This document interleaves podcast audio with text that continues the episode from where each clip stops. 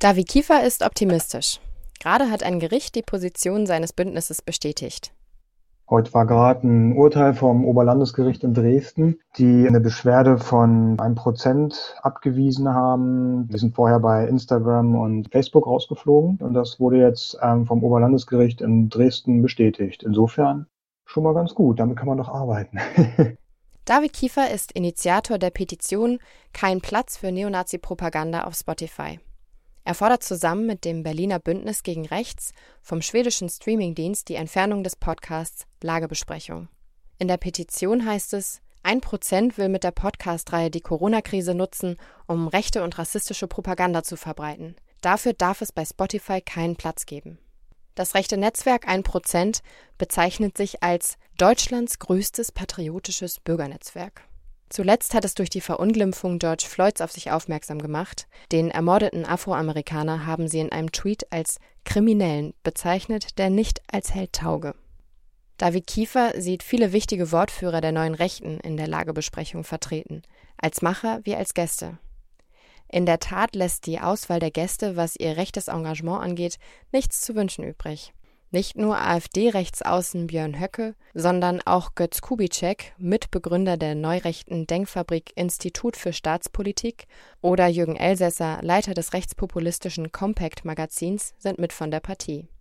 David stören nicht nur die Personen, die bei Lagebesprechungen zu Wort kommen, sondern auch konkrete Dinge, die gesagt werden. Da kommen unverhohlen so Drohungen so nach, Corona wird abgerechnet. Die Inhalte sind gefährlich, die versuchen sich natürlich immer in so Medien erstmal so ein bisschen moderat zu geben, was natürlich auch Strategie ist. Wie viel Raum soll es in einer Demokratie für rechtes Denken geben? Wer darf sich mit welchen Inhalten zu Wort melden und wann sind Eingriffe legitim? Geführt wird diese Debatte auch um Twitter und Trump oder zuletzt um Konzerte des Sängers Xavier Naidoo, der sich mittlerweile als Reichsbürger bekennt. Rein rechtlich sind Internetfirmen nicht verantwortlich für die Inhalte, die auf ihren Plattformen vermittelt werden. Bisher sind sie nur verpflichtet, strafrechtlich relevante Inhalte, die ihnen gemeldet werden, zu löschen.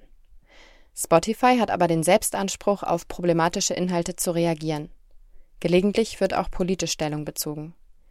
So hat die Plattform nach dem Mord an George Floyd getwittert We stand with the black community in the fight against racism, injustice and inequity.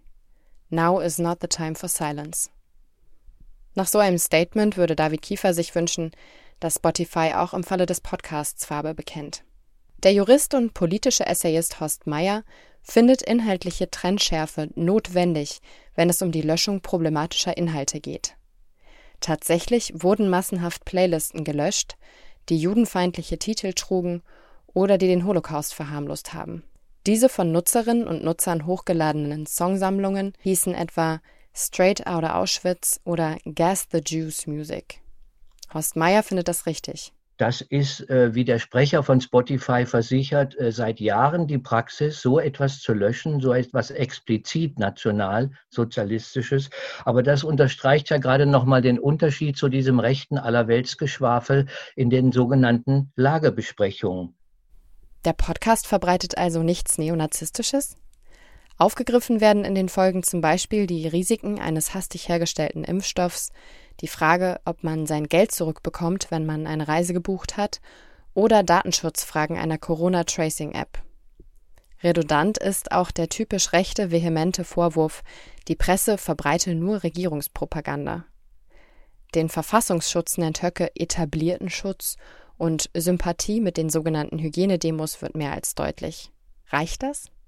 Die Überschrift lautet ja äh, kein Platz für rechte Hetze und gegen Neonazi-Propaganda. Und nach einer Stunde Hörprobe durch verschiedene Beiträge dieses äh, Corona-Podcasts äh, habe ich den Eindruck, Fehlanzeige. Nichts in diesen sogenannten Lagebesprechungen hat etwas mit Hetze oder Neonazi-Propaganda zu tun, jedenfalls wenn man die Begriffe wörtlich und ernst nimmt.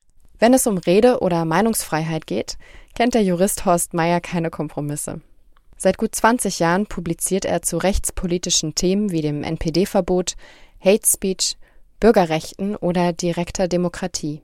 An der Petition stört ihn, Da fehlt, finde ich, ein demokratisches Problembewusstsein. Ich darf vielleicht mal das Verfassungsgericht zitieren, das sagt, die Meinungsfreiheit ist für die Demokratie schlechthin konstituierend, denn sie ermöglicht erst die ständige geistige Auseinandersetzung, den Kampf der Meinung, der ihr Lebenselement ist. Ein taktisches Verhältnis zur Freiheit des politischen Gegners ist eine Versuchung. Es ist manchmal, wenn man an Leute wie Höcke denkt, eine schwere Versuchung. Aber Demokraten, finde ich, müssen lernen, dieser Versuchung zu widerstehen. Freiheit ist die Freiheit des Andersdenkenden oder sie ist nicht. Ja, und spielt man nicht Rechtsradikalen in die Hände, wenn man einen Podcast wie Lagebesprechung unterdrückt, indem sie sich wieder einmal als Opfer von Zensur darstellen können, sich wieder beschweren können, sie würden mundtot gemacht? Petitionsinitiator David Kiefer findet nicht, dass es hier um Meinungsfreiheit gehe, sondern darum, wem man eine Plattform gibt und auch um die Medienstrategie der neuen Rechten.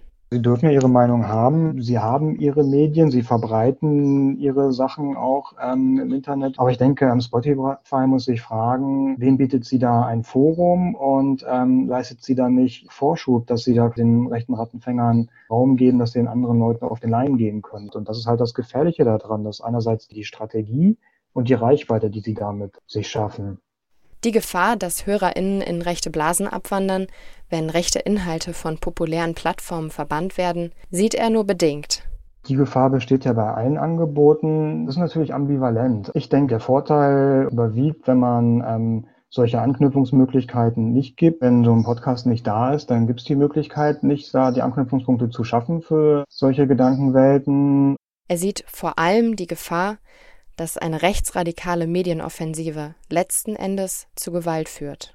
Hanau oder ähm, die Attentate von Halle haben gezeigt, dass solche Gedankenwelten ähm, tödlich sein können und gefährlich sind. Und da muss man ganz klar dem entgegentreten. Stand 19. Juni hat die Petition knappe 133.000 Unterschriften sammeln können.